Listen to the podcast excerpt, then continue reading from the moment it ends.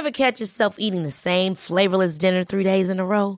Dreaming of something better? Well, HelloFresh is your guilt-free dream come true, baby. It's me, Kiki Palmer. Let's wake up those taste buds with hot, juicy pecan-crusted chicken or garlic butter shrimp scampi. Mm. Hello Fresh. Stop dreaming of all the delicious possibilities and dig in at HelloFresh.com. Let's get this dinner party started. There's never been a faster or easier way to start your weight loss journey than with PlushCare. PlushCare accepts most insurance plans and gives you online access to board-certified physicians who can prescribe FDA-approved weight loss medications like Wigovi and Zepbound for those who qualify. Take charge of your health and speak with a board-certified physician about a weight loss plan that's right for you. Get started today at plushcare.com slash weight loss. That's plushcare.com slash weight loss. plushcare.com slash weight loss. Antes de empezar, nada más rápido, te quiero platicar algo que me pasó ahorita en las vacaciones, que no sé si sea algo, sino nada más quería compartírtelo y a ver tu reacción ante eso y cómo hubieras tú reaccionado. Ok, te escucho. Ingrid tiene un, bueno, la familia de Ingrid tiene un departamento eh, ahí por Brownsville, Texas, y no vamos muy seguido, pero fuimos ahorita durante Semana Santa. Y son como diferentes departamentos que están ahí. Hay una alberca que se comparten ahí entre los departamentos. Y hace unos siete años, estando ahí, pues empezamos a platicar con otra pareja que en aquel entonces tenían hijos chiquitos que estaban ahí en la alberca. Resultaban ser de la Ciudad de México y pues platicamos y luego en la tarde empezamos a, a tomar algo y nos quedamos hasta, hasta muy noche y, y, ya. Y desde entonces realmente no los hemos visto. Bueno, hemos visto a la señora de esa pareja. Yo me enteré después que se habían divorciado. Y ahorita que fuimos, nos volvimos a topar con ella y con su nuevo novio. Entonces estábamos ahí por la alberca y llega ella, el novio, y uno de sus hijos, tiene dos hijos. Este hijo tiene 12 años. Y estamos Ingrid, Maya y yo. Ahí saludamos y ella nos presenta a su novio y luego luego dice, ¿te acuerdas aquella vez que nos juntamos y te pusiste mal? O sea, no parabas de vomitar. ¿Te dijo a ti? Me dice a mí enfrente del, del novio nuevo y de su hijo de 12 años. Y de tu, de enfrente de. Ingrid y enfrente de Maya. Ok. Y me sacó de onda. Como que, pues, qué manera tan extravagante de, de presentarme ante, ante tu nuevo novio y, y así enfrente de, de mi hija y de tu hijo. Y la cosa es que nunca vomité aquella noche. Chance no te acuerdas. No, sí me acuerdo. Sí me acuerdo que fue un pedón. Y me acuerdo que el día siguiente íbamos a ir a las tiendas. Me subo al carro con una bolsa de plástico. Y eso me acuerdo muy bien. O sea, con una bolsa de basura. Y me dijo Ingrid, de plano. Y le dije, de plano. Y nos fuimos a hacer compras y luego ya durante el día se me fue quitando la cruda, pero sí fue una muy buena cruda, una muy buena peda. Nunca vomité y me llamó mucho la atención su forma de, de saludarme O sea, y de ella tiene, ella tiene otra historia. Que muy poco prudente el decir su versión de la historia ante tu familia y ante su nuevo novio. Además, cuando es una mentira. Por eso. Pues nada más era eso. Pues si yo me hubiese ofendido por eso, yo hubiera tirado de que, ah, también me acuerdo que traías otro güey, ¿no? Tú no eras, no, porque ese güey traía bigote, tú eh, te llamas algo así.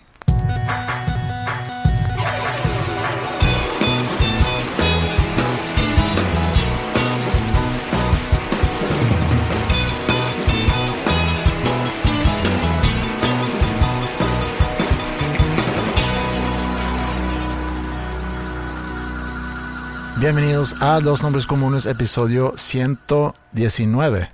¿Tú te has dado cuenta que la ironía y el sarcasmo en redes sociales lentamente se está desapareciendo? Pues creo que nunca ha existido, porque no se transmite el tono. No, sí ha existido, sí existe todavía, No, pero, puede- es que existe cuando tú sabes qué tipo de persona lo está diciendo. O sea, si, si tú sigues a una persona que publica comentarios sarcásticos, sarcástico, irónico, irónico, y tú sabes que viene de él y que él es, que su, su personaje en redes es así, tú le agarras el sarcasmo. sí, o sea, tienes que ser muy famoso y muy conocido para, para que no- lo puedas hacer. ¿O no? O sea, por ejemplo, yo sigo a una persona que yo conocía ya por el año 2003, o que es amigo de mi manager. Y pues yo lo sigo porque se me hace divertido en red, o se me hacía porque hace mucho que no, sé- que no veo nada de él. Y todo lo que decía, lo decía en son de broma. Todo lo que tuiteaba, perdón, lo tuiteaba en son de broma. Entonces cuando tuiteaba algo serio, yo le tomaba el lado irónico. Entonces a mí me pasa al contrario. Pero yo sé que viene de él. Y él y no es famoso ni nada. O sea, no, no, del- en- al contrario. Entonces, como yo sé cómo es él, sé que todos sus comentarios sean irónicos. Y ese es el problema. Cuando quiere ser serio, se topa con pared porque todo mundo que lo conoces sabe que es pura Sí, ironía. pero el problema es que sus tweets, si son tweets, también va a llegar a mucha gente que no tiene idea quién es. No, porque no lo sigue tanta gente. No, no, no, pero basta con que tú le des un retweet y ya valió madres. O sea, ya hay mucha gente que va a enterarse sobre eso y, y si tú nada más le das retweet sin poner a- nada, la gente que lo lea no va a saber de quién viene y para darte un ejemplo, no tenemos que irnos muy lejos. Hace una semana yo leí un tweet que se me hizo muy chistoso. Era justo cuando pasó lo del agujero negro y la captura de Assange en, en Londres, en la, en- en la embajada de Ecuador. sí. Y alguien, una cuenta en- de Suecia, puso que estaba muy decepcionada esa persona con las imágenes, tanto de la foto de la captura de Assange, porque, bueno, posteó una foto que está muy mala, y la foto del agujero negro, y me dio mucha risa, como que eso era su queja, obviamente siendo, haciendo una broma. Y robé ese tweet o parte del tweet y puse que me decepciona o estoy decepcionado, o soy el único decepcionado con la calidad de la foto del agujero negro. Yo me imaginaba que un agujero negro estaría más interesante, ¿no? Pues yo creo que Un aquí negro. no se trata en sí la imagen. Agujero negro suena un poco grotesco. Sí, eh, me- yo me di cuenta de eso después, pero bueno, eso lo podemos dejar. Pero la cosa es que no es en sí la foto ni la imagen, sino es el logro, obviamente. Y mucha gente lo tomó, bueno, no mucha gente, pero mucha gente para mí en mi, en mi pequeño mundo de, de mi red social, recibí varios comentarios sobre eso, de qué clase de pendejada es eso, quejarse de la calidad de la foto. Pues no es una pendejada, pues digo, no te estás quejando. No, pues Te decepcionó. me y tú, tú decidiste compartirlo. Bueno, ni siquiera estaba decepcionado. Francamente, Fue un experimento social. No, le no, tampoco. Le querías picar la cresta al, Tampoco. al gallo colectivo. yo pensé que la reacción iba a ser jajaja. Y que había gente contestando eso. A mucha gente, obviamente, le valió madres y ya. Que yo soy de esos. Que no, no me pareció ni divertido ni ofensivo. Es más, ¿ofensivo a quién? Yo soy, bueno, a los astrofísicos a lo mejor que... ¿Tienes astrofísicos ofendidos? No sé. Había gente que me explicaba con ¿Tú crees que a mí me sigue algún astrofísico? Puede ser. ¿Crees? Sí. A veces yo me sorprendo cuando recibimos al mail de este podcast, que por cierto, si quieren mandar un mail es podcast.com o a las redes sociales o a mi red social. Andrea Sausberg 69 arroba GeoCities. GeoCities. Eh, Continúa. Nadie le va a entender. Cuando alguien escribe diciendo, bueno, no a lo mejor que soy astrofísico, pero soy psicólogo clínico y escuché lo que hablaron sobre tal tema y quisiera agregar... Sin quitarle mérito a los psicólogos, mucho menos a los clínicos, pues es mucho más común toparte un psicólogo que un astrofísico, ¿no? A lo mejor sí, tienes razón. Entonces, Pero lo- a lo que voy es, me da gusto cuando alguien quiere meterse a enriquecer un tema desde un lado profesional. No que no agradezco cuando alguien nada más escribe dejando sus comentarios sobre algún tema que hemos tratado. No, eso no es el punto. El punto es que yo sentí que había respuesta o respuestas a mi tweet de alguien que sí sabía qué pedo con el pedo. ¿Tú sabes qué pedo con el pedo? Mm, muchas veces no. Estás generalizando el pedo. Según tu amiga de Bronzeville, no sabes qué pedo con el pedo. No. Porque vomitaste. Sí. Mucho. No paraba de vomitar. No parabas. Eso es no saber qué pedo con el pedo. O controlar el pedo. Bueno. Usé mi ejemplo nada más porque es algo que, que a mí me pasó reciente. Y no, ni siquiera me pasó. ¿sabes?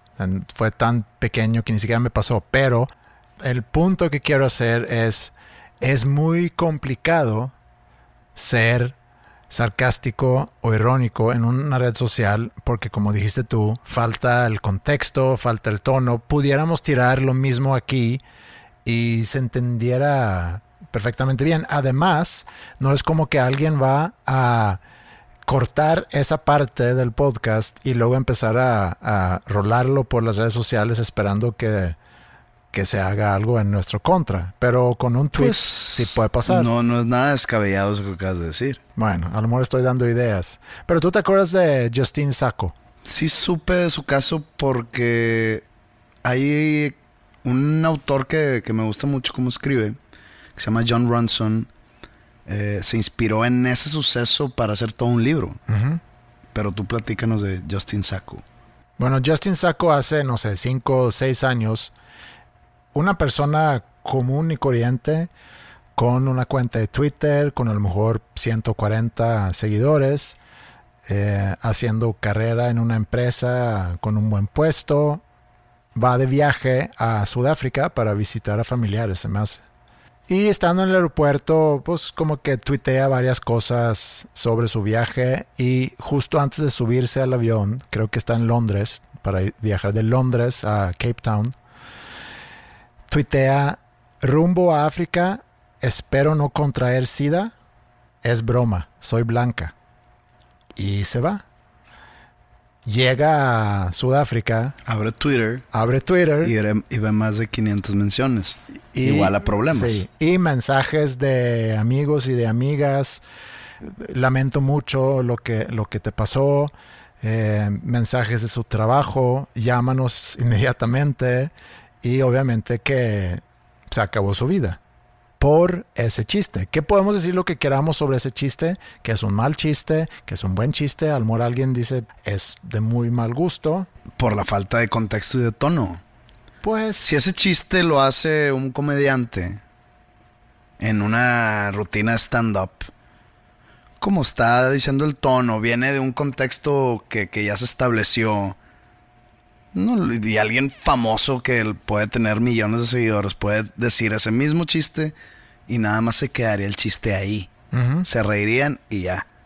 El problema es que, pues sí, tiene 140 seguidores, o tenía, o no sé, 100 o 200, los que tú quieras.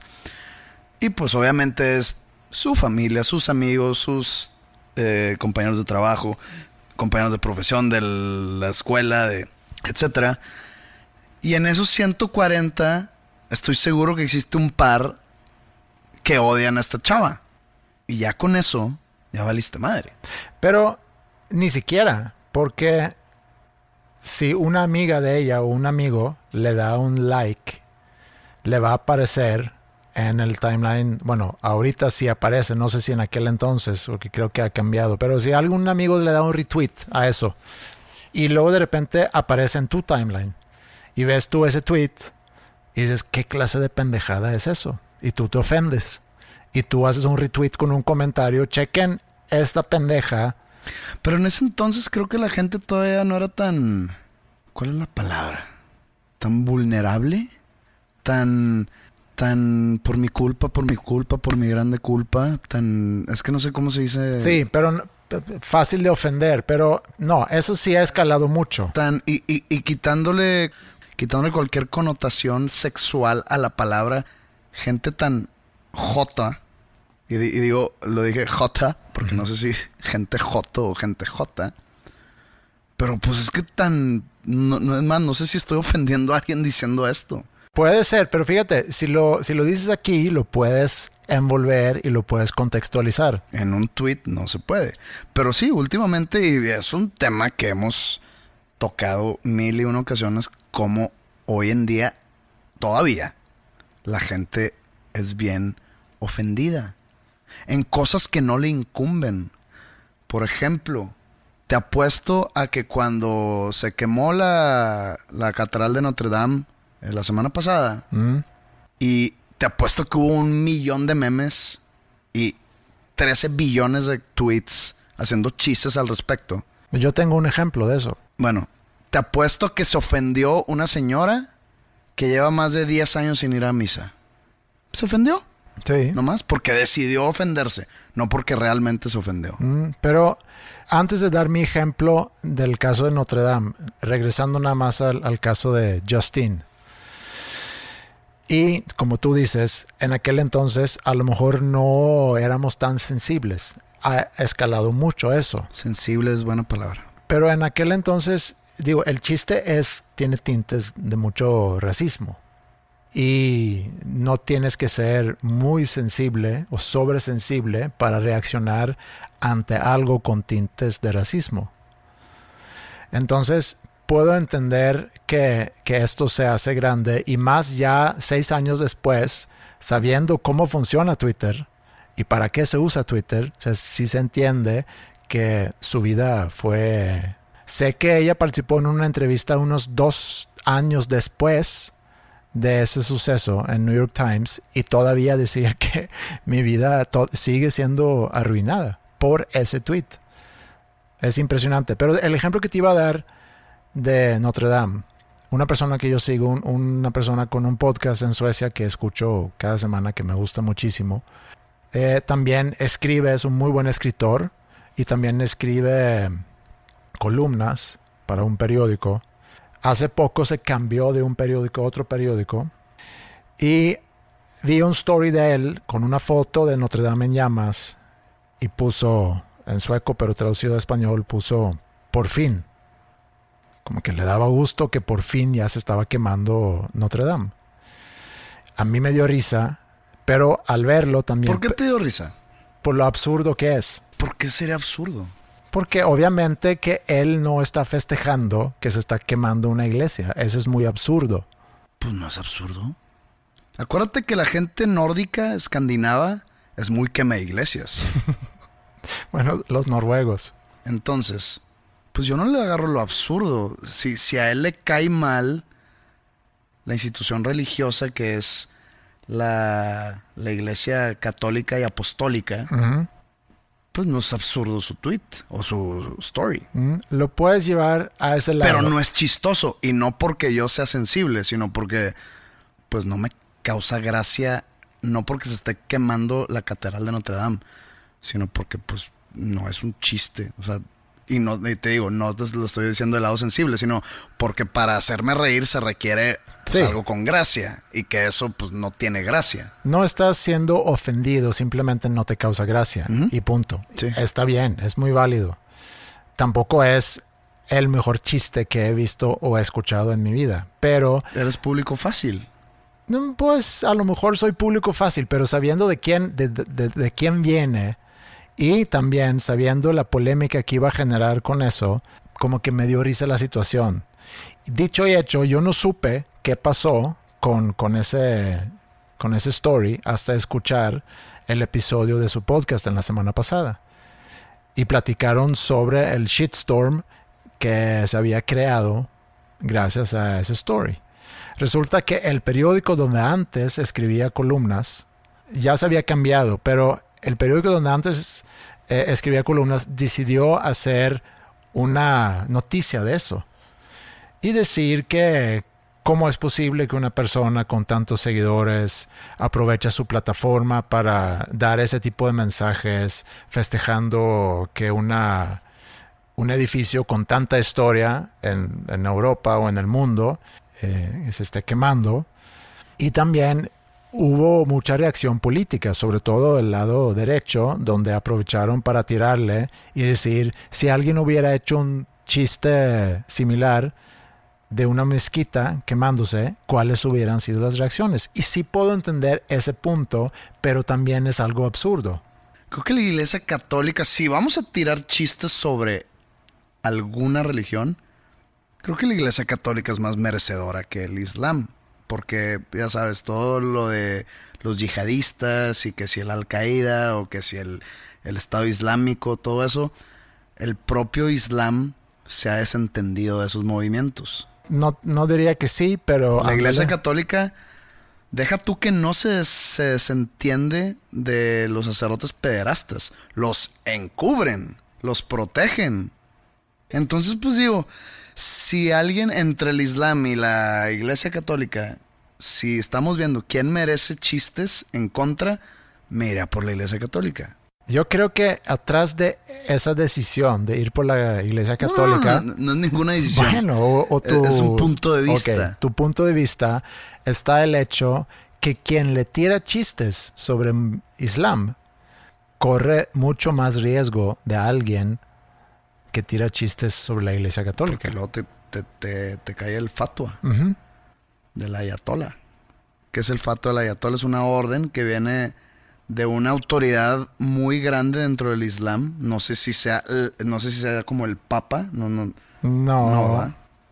Perdonen mi ignorancia en este no yo aspecto. tampoco, pero tampoco sé si el Bueno, ayatollah fatwa es como el papa. un decreto que es como una pena de muerte hacia una persona. Sí, Entonces, es como un tiro al blanco. Si ven a este güey, por ejemplo, a Salman Rushdie, que es un escritor que escribió un libro que se llama eh, Los versos satánicos o sí, Satanic versos Verses, satánicos, sí. fue acreedor a un fatua. Entonces, él, no sé si siga viviendo exiliado porque tiene ese fatua en su espalda. O Lars Vilks es un sueco que es autor, no, es, eh, es artista, artista plástico. Y él hizo una obra con dibujos de, de Mahoma. Y no solamente le hicieron o le, le proclamaron o no sé cómo se diga eh, esa fatua, sino también ha habido atentados y él sí vive en, en asilo o En aislado. exilio. Y escuché una entrevista con él hace, no sé, un año, hablando sobre su vida, su día a día y cómo dormía en lugares diferentes y sí. Por eso digo, Que es más peligroso tirarle cagada Sí. al Islam. ajá, Sí, sí, sí, estoy totalmente de acuerdo. entonces tú estás jugando seguro diciendo que, No, no, no, porque yo no le tiro cagada a nadie. No es jugar seguro, es nomás simplemente no tengo por qué echarle broma a ningún musulmán. no. Un hecho es que aquí en el podcast podemos platicar temas y platicar cosas y podemos ser irónicos, sarcásticos, pero si tú quisieras extraer algo de eso y redactarlo en un tweet, corres mucho riesgo, porque alguien puede malentenderlo o inclusive alguien que ni siquiera lo está malentendiendo le puede dar vuelo a ese tweet con la idea de que se malentienda. Todo depende del tono y el contexto. Sí, todo depende del tono del Dependemos contexto. del tono y el contexto. Por ejemplo, ahorita que fuimos de vacaciones en Semana Santa, eh, yo había comprado, primer día fui a comprarme unas mancuernas. Como tú sabes, yo hago ejercicio en mi casa, no me gusta ir a ningún gimnasio, sino prefiero estar en mi casa. Tú eres muy elitista. No tiene que ver con eso. No quieres ver gente. No quiero mezclarme vean, con no gente. te quieres mezclar con gente. No están a la altura. Eh, no están en la altura. Poca gente está a mi altura, eso sí, Física. física, sí. ¿no? Pero, Pero- hablo altura, eh, no sé, de estatus. social, intelectual. No, Sí. ahí Es Por eso dices, decías, yo no voy a ir con esa bola de borregos No, a, no estoy a un eso.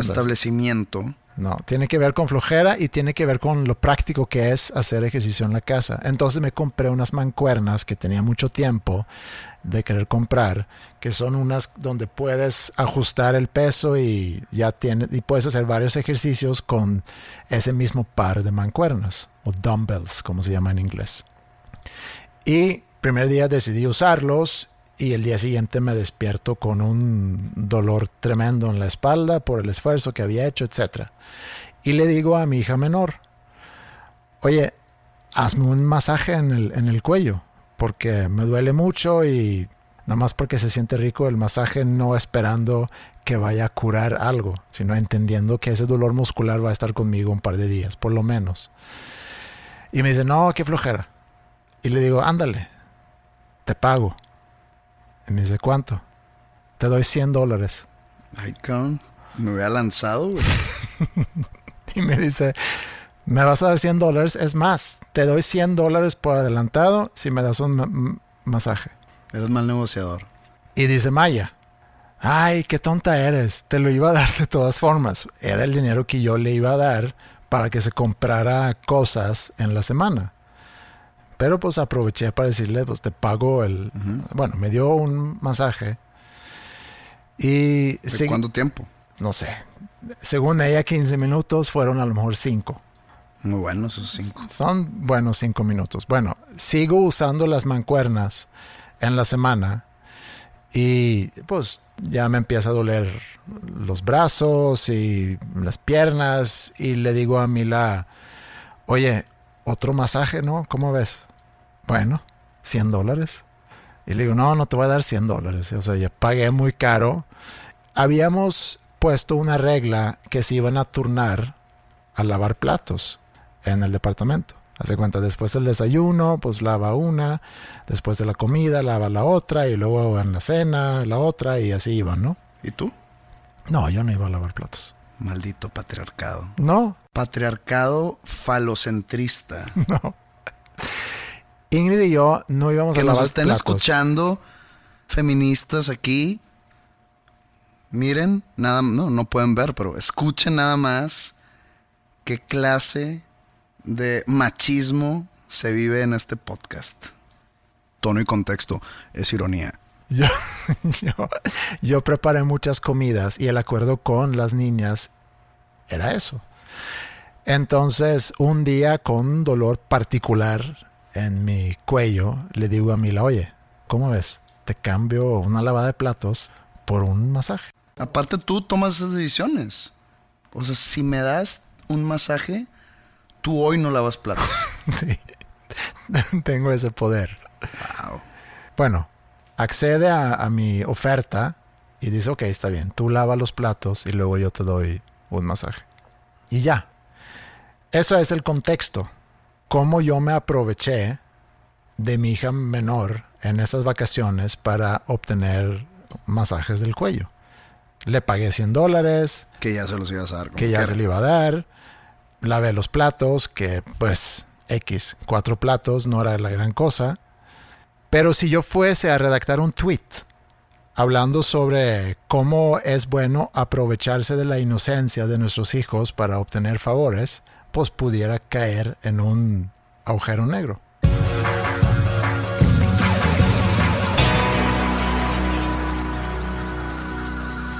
Esto fue un tema hace unas semanas que realmente nunca lo, lo, platicamos aquí.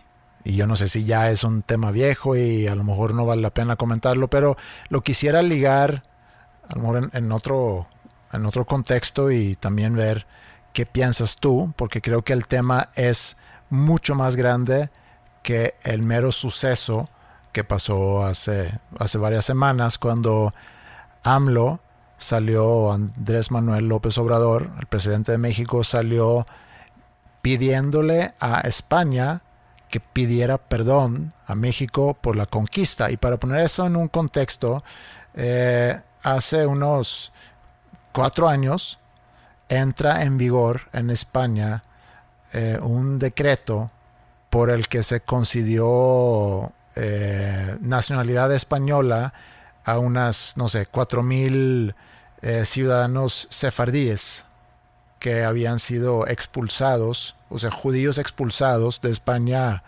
a finales de los 1400.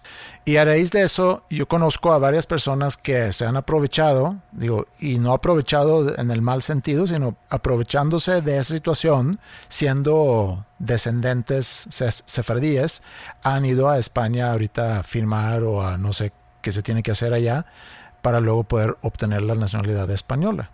Hasta ahí todo muy bien.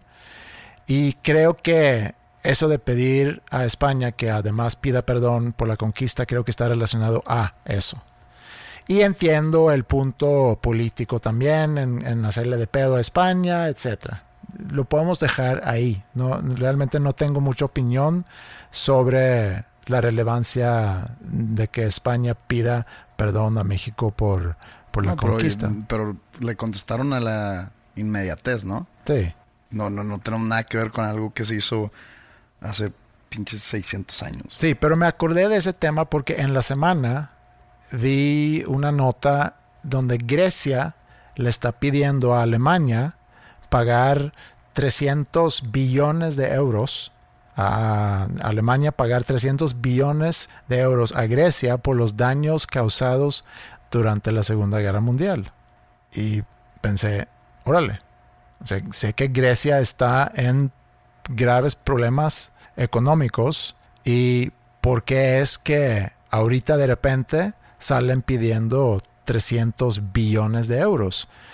Me clavé un poquito nada más por encima, o sea, googleé un poco sobre el tema y vi que Alemania en los 60 había pagado a Grecia, seguramente a otros países también, por los daños causados durante la Segunda Guerra. Entonces ahorita que estamos 70 años después, 80 años después de la guerra, sale Grecia diciendo que, oye, 300 billones de euros por los daños que nos causaste durante la Segunda Guerra Mundial.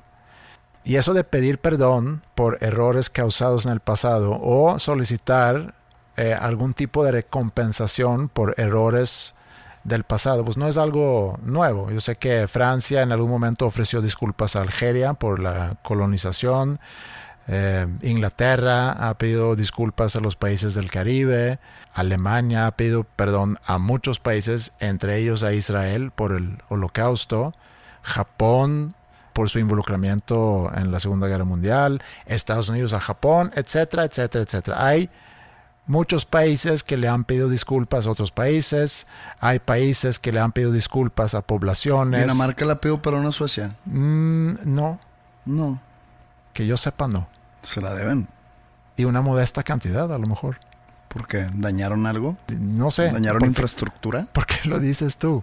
Pues porque supe que se aprovecharon mucho de ustedes los suecos.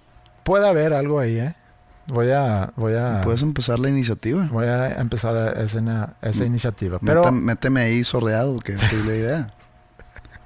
A, a ver si, a ver si se me, si te se me algo, salpica algo. Un pasaporte o algo, No, algo que me sirva. un pasaporte te sirve. ¿Por? El ¿Lo puedo pasaporte vender sueco es considerado de los mejores pasaportes en el mundo. ¿Por estética? No. ¿Por lo que me da? Me da, Entradas Me a países entrada sin visa. Es un buen pasaporte. pues me da entrada a la Unión Europea. Pero también puedo sacarlo de España. Sí, pues haz eso. ¿Qué pero- hace, qué, qué hace el pasaporte sueco que no haga el pasaporte español? Tiene más beneficios el pasaporte sueco. Creo que el pasaporte alemán es el mejor pasaporte. Y creo que el sueco está en segundo o tercer lugar. No sabía que había rankings de Sí, pasaportes. lo puedes googlear. El único que tengo es el mexicano. Eso es- supongo que está muy abajo en el ranking. No sé dónde está el pasaporte mexicano. ¿A poco hay ranking de Sí, pasaportes? hay ranking. Mames. Ok. Pero regresando al tema, podemos decir que la población actual de una nación no tiene la culpa por los actos cometidos por la población de la misma nación hace, por ejemplo, 80 años o 100 años o 200 años.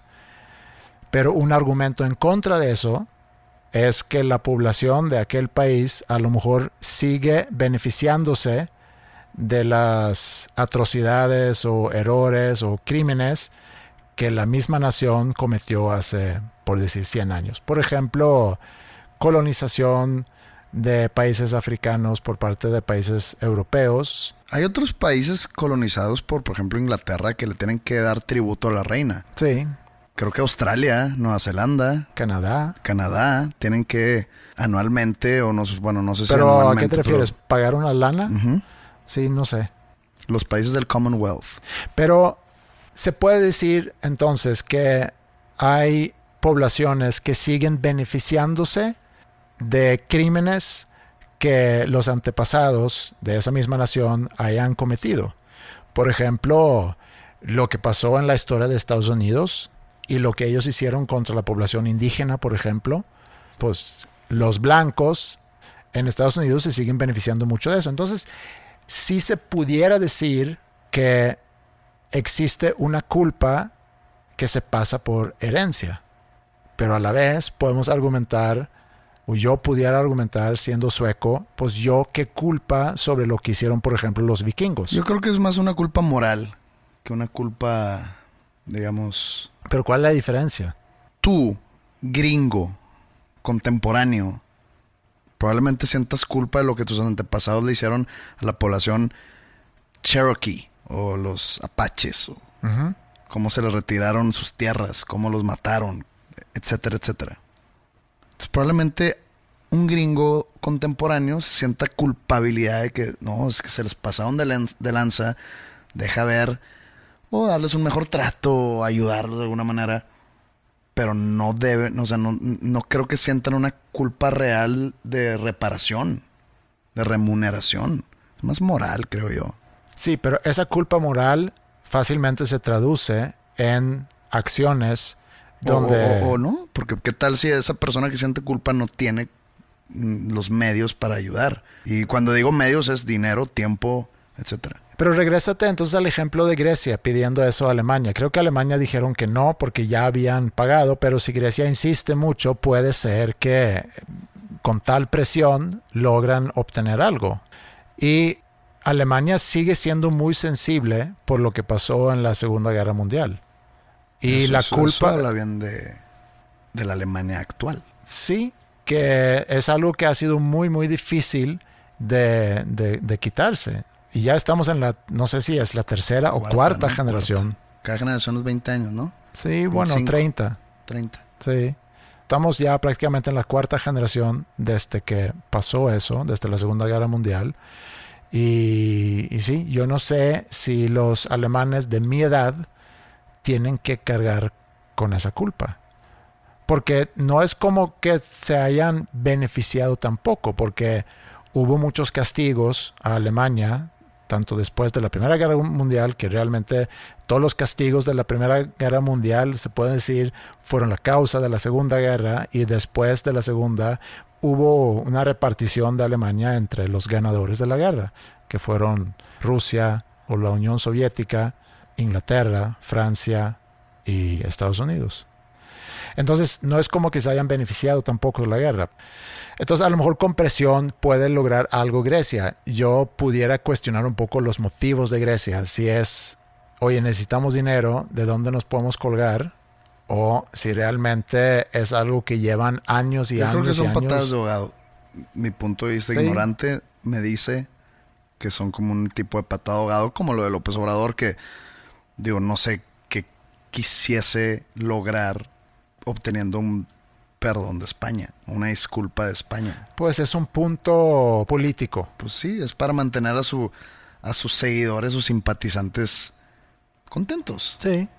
Pero en sí no hay ningún no hay, no hay sustancia. No, pero entiendo que quiera ser el punto político y mucho de lo que hemos platicado hoy, de hecho, son para hacer puntos políticos. Es para agarrar algo como un tweet, por ejemplo, que a lo mejor está diseñado para hacer una broma o un chiste sacarlo de su contexto, bueno, no sacarlo de su contexto, porque como aclaramos, no se entiende o no se sabe en qué contexto está puesto, como ya es un texto muy breve, entonces ya no, a lo mejor no hay contexto, pero y hacer un punto político de eso. Entonces entiendo perfectamente bien que lo haya hecho López Obrador. El punto es, hablando del perdón, ¿dónde se va a pintar la raya? O sea, ¿dónde nos vamos a parar si todos tienen que pedir perdón, no solamente por cosas que tú hayas hecho, tú José hayas hecho en tu pasado, que también es cuestionable, hasta cuándo vas a pedir perdón por cosas que hayas hecho en tu pasado, y mucho menos por cosas que hizo a lo tu abuelo. Pero eso ya sería, si a mí me están culpando por algo que hizo mi bisabuelo, pues ya sería gente necia que me está culpando a mí. O sea, es gente necia que en mi razonamiento no vale la pena gancharme con ese tipo de gente. Pues es gente obtusa que no, que no sabe diferenciar o que sí diferencia y nomás se quieren agarrar para chingarme de alguna manera de ahí.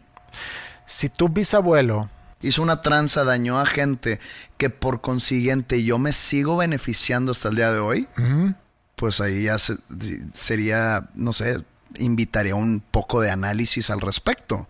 De que, a ver, ¿a poco toda mi riqueza, entre comillas, es gracias a que mi bisabuelo eh, abusó de una comunidad? Entonces ahí ya te pones a pensar y ya queda en ti o en este caso en mí, porque me están usando a mí de conejillo de indias, a decir, ¿sabes qué? Renuncio a este ingreso o lo que he conseguido por eso lo puedo donar por acá. O incluso les puedo hasta pintar un dedo a toda la gente que me está cagando la madre y decirles, no se metan donde no les importa, güey.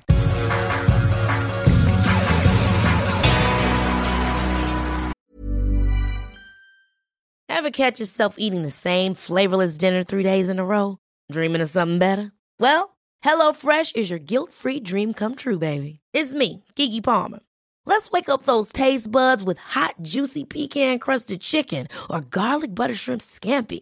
Mm. Hello Fresh. Stop dreaming of all the delicious possibilities and dig in at HelloFresh.com. Let's get this dinner party started. Hey, it's Ryan Reynolds, and I'm here with Keith, co star of my upcoming film, If, only in theaters, May 17th. Do you want to tell people the big news?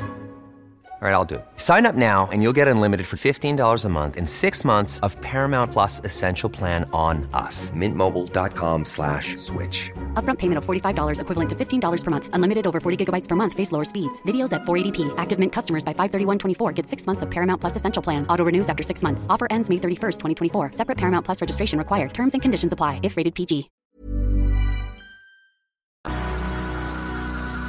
Oye, hablando de Notre Dame. Algo que a mí me llamó la atención fue que lograron juntar en donaciones en dos días lo que la Cruz Roja en Estados Unidos logró juntar todo el año pasado. Y creo que el UNICEF juntó 600 millones de dólares el año pasado y Notre Dame hoy no sé cuántos, pero en dos días juntaron mil millones de dólares. Ok. Notre Dame, la catedral, pertenece al Estado. Creo que sí pertenece. a la ciudad de París. Creo que sí es propiedad del Estado. ¿No tiene nada que ver la iglesia? No mm, sabemos. No sé, no sé. Pero creo que en algún momento hubo una separación entre iglesia y Estado. Y creo que el Estado se queda con la propiedad en sí de la, de la iglesia. No estoy seguro. Bueno, partamos del supuesto que la catedral es propiedad del Estado. ¿Quién organizó esa colecta? No sé, yo creo que hubo donaciones muy voluntarias. Eh, ¿Dirigidas a quién?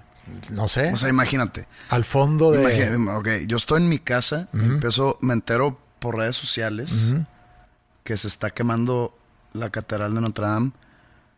Prendo la televisión, empezó a ver noticieros y te mantienen al tanto todo el día y, y, digo yo, quiero donar mil dólares. Mm.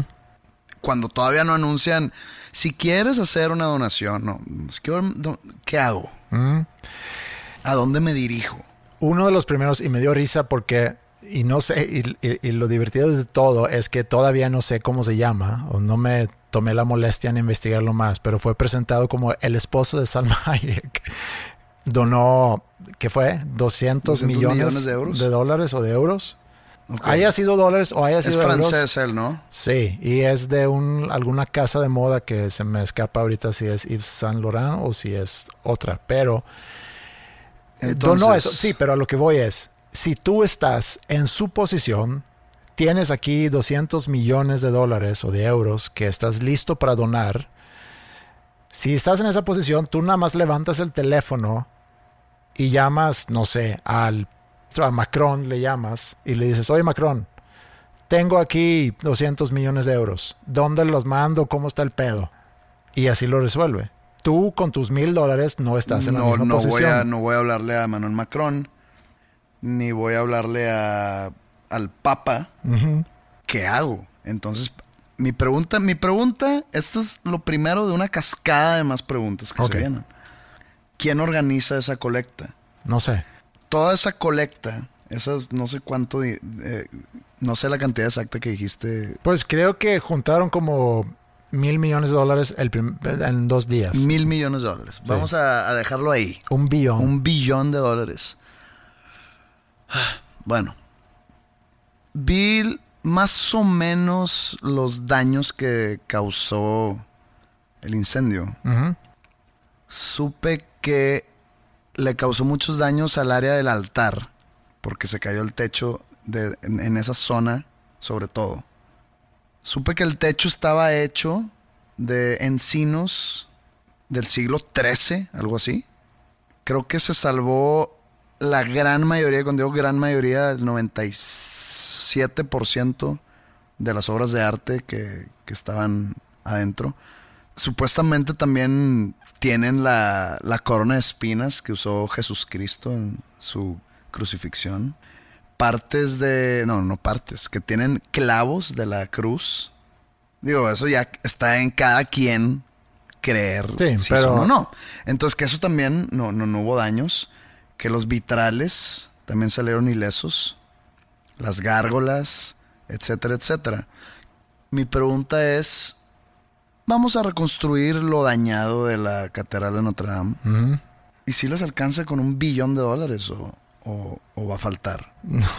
No sé, pero Todavía no acabo. Pero, pero pues interrúmpeme. No sí, nada más. No sé, pero vi que Macron había dicho que él esperaba que se iban a tardar cinco años con la reconstrucción, a lo cual un experto en reconstrucción había dicho probablemente va a tomar décadas. En- Décadas. Entonces, no sé si con dos décadas, o sea, 20 años, es suficiente, si con un billón de dólares es suficiente. Supe que el incendio, supe que el incendio fue causado porque en la renovación que estaban haciendo a las vigas del techo, las vigas que te digo que es- son árboles de de 800 años más o menos. o más. Pues eso, eh, eh, esa madera se humedece y se hace, se hace aguada y se puede caer. Entonces que por cada cierto tiempo les ponen un, un protector que es, en su mayoría es alquitrán. Tiene otra palabra, pero es, es- es como un, un producto de alquitrán. Altamente flamable. Y que una chispa generó todo el incendio. Entonces, poniéndome la máscara de conspiratorio, del que normalmente soy, pero normal- me- no- normalmente me, los, me lo guardo, porque no quiero que ser tachado de loco. Mm, Pues no está muy ojón para ser paloma. O sea que, alguien, Oye, a ver, a ver, espérate, estamos aquí renovando, eh, se está usando, ¿qué, qué, qué- qué productos se están usando? No, pues que alquitrán. Oye, no sé, no es ¿De alto. qué es es altamente flamable eso, no? De que sí, ok, ahí vengo. Y se va y empieza, no sé, a hablar con gente. Pero con qué fin? Escucha, Ok. las llamadas se conectan, así el, el, el, el- el monaguillo le dice al, al- al cardenal, el cardenal habla con su superior, que no sé si es el papa o, o el obispo, el obispo habla con el gobernador o el alcalde de, de París, el alcalde de París la- habla con Emmanuel Macron, presidente de Francia, Emmanuel Macron checa sus libros, checa sus leyes. Dice, ok, eh, sí, deja checar nada más que, que la catedral sea nuestra. Y cuando digo nuestra es el Estado. Sí, fíjate, aquí está. Chingue su madre, ma, manda la chispa, manda la chispa. ¡Fum! Se levanta el incendio. Todo el mundo está viendo la tele, pegado a la tele, pensando que el gran monumento o símbolo o patrimonio de la humanidad se está desmoronando. Yo nunca...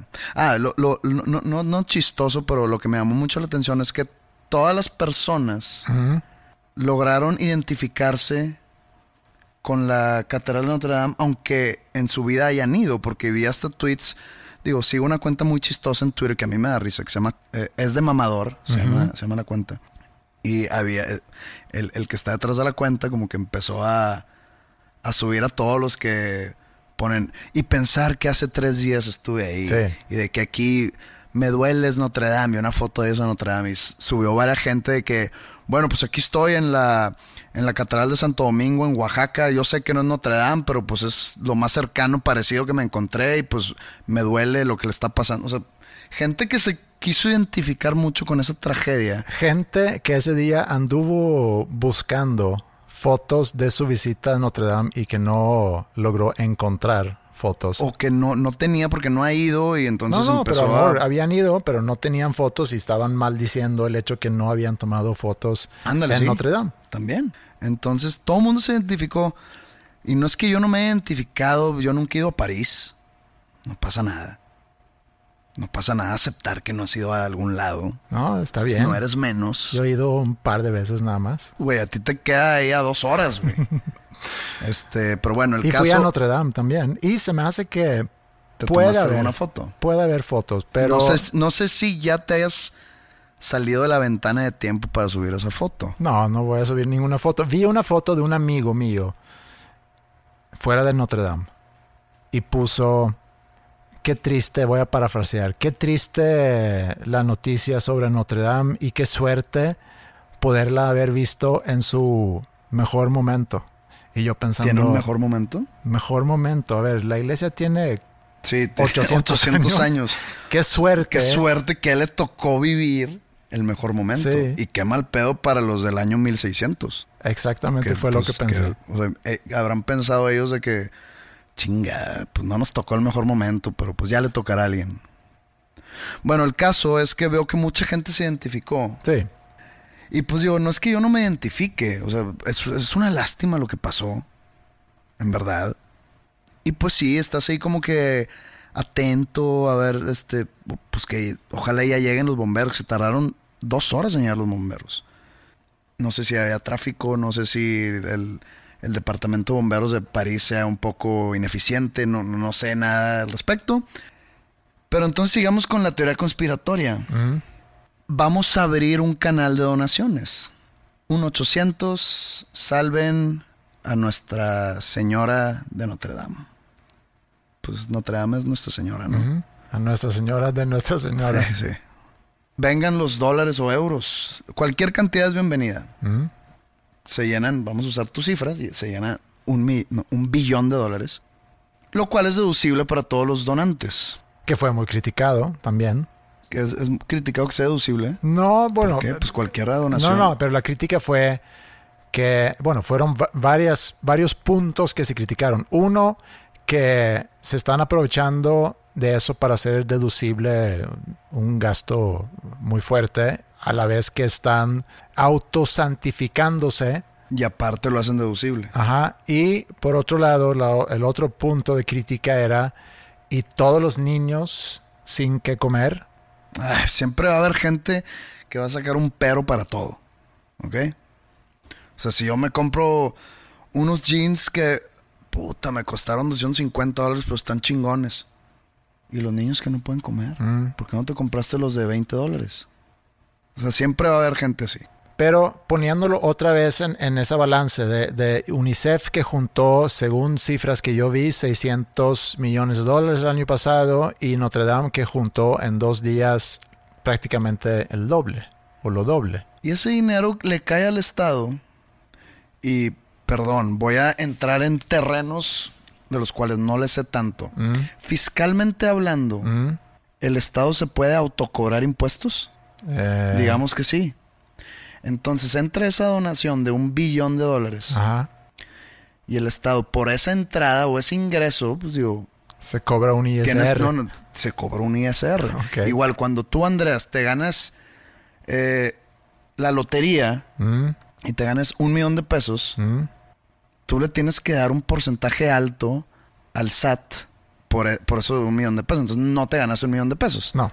Te ganaste como alrededor de 600 mil pesos porque es, lo demás lo tienes que dar como impuesto. Se me hace alto 40%, pero ok. No, pues bueno, son, es 36. Ok. Lo, lo redondeé un poco. Ok. Entonces digamos que el Estado tiene que responder fiscalmente por ese billón de dólares. Mm, Entonces, reconstruyen y aparte se meten un billetote como Estado. ¿Qué hacen con ese dinero? Ya nunca sabes. Nunca sabes si se lo reparten entre los chingones o, o lo reinvierten en otra cosa. Pues les sirve ahorita teniendo ese problema que tienen con los, con los chalecos amarillos que se andan quejando. Pero es un impuestote que no, que estaba, que no estaba presupuestado de ingreso. No. No suena tan descabellado el asunto, Ok. Por eso. pero no quisiera que fuera cierto. ¿Por qué no lo pruebas en un tweet? Y a ver cómo te va. Va, pero lo haré ya salido este podcast. Porque si no me espera una semana de chinga.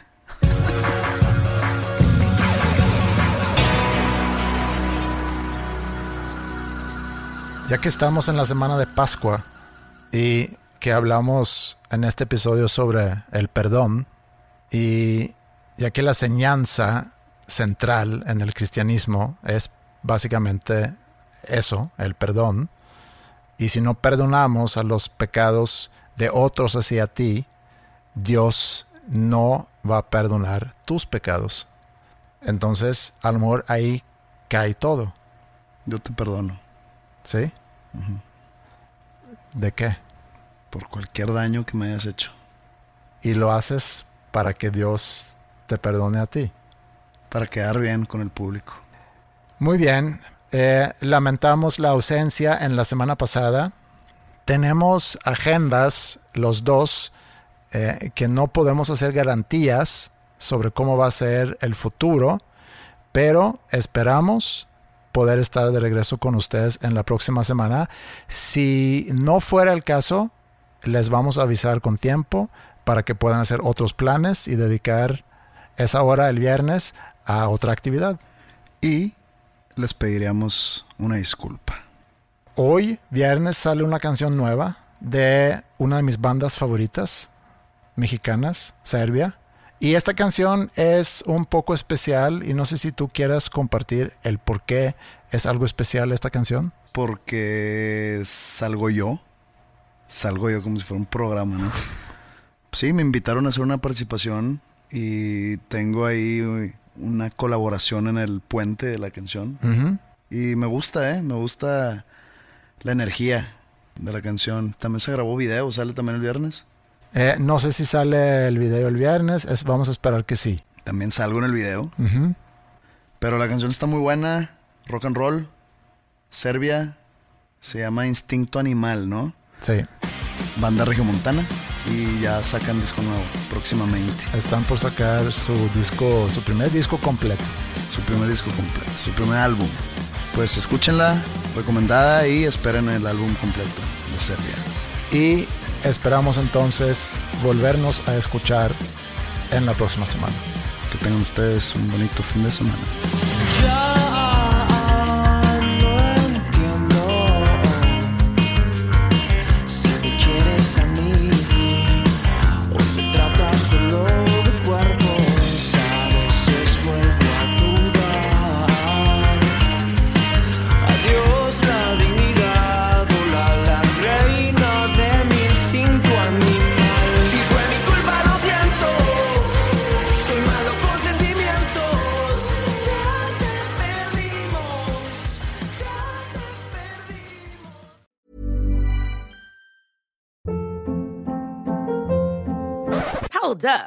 Was that? Boring. No flavor. That was as bad as those leftovers you ate all week. Kiki Palmer here, and it's time to say hello to something fresh and guilt-free. Hello Fresh. Jazz up dinner with pecan-crusted chicken or garlic butter shrimp scampi. Now that's music to my mouth. Hello Fresh. Let's get this dinner party started. Discover all the delicious possibilities at hellofresh.com. Imagine the softest sheets you've ever felt. Now imagine them getting even softer over time. That's what you'll feel with Bowl and Branch's organic cotton sheets. In a recent customer survey, 96% replied that Bowl and Branch sheets get softer with every wash. Start getting your best night's sleep in these sheets that get softer and softer for years to come. Try their sheets with a 30-night guarantee. Plus, get 15% off your first order at bowlandbranch.com. Code BUTTERY. Exclusions apply. See site for details.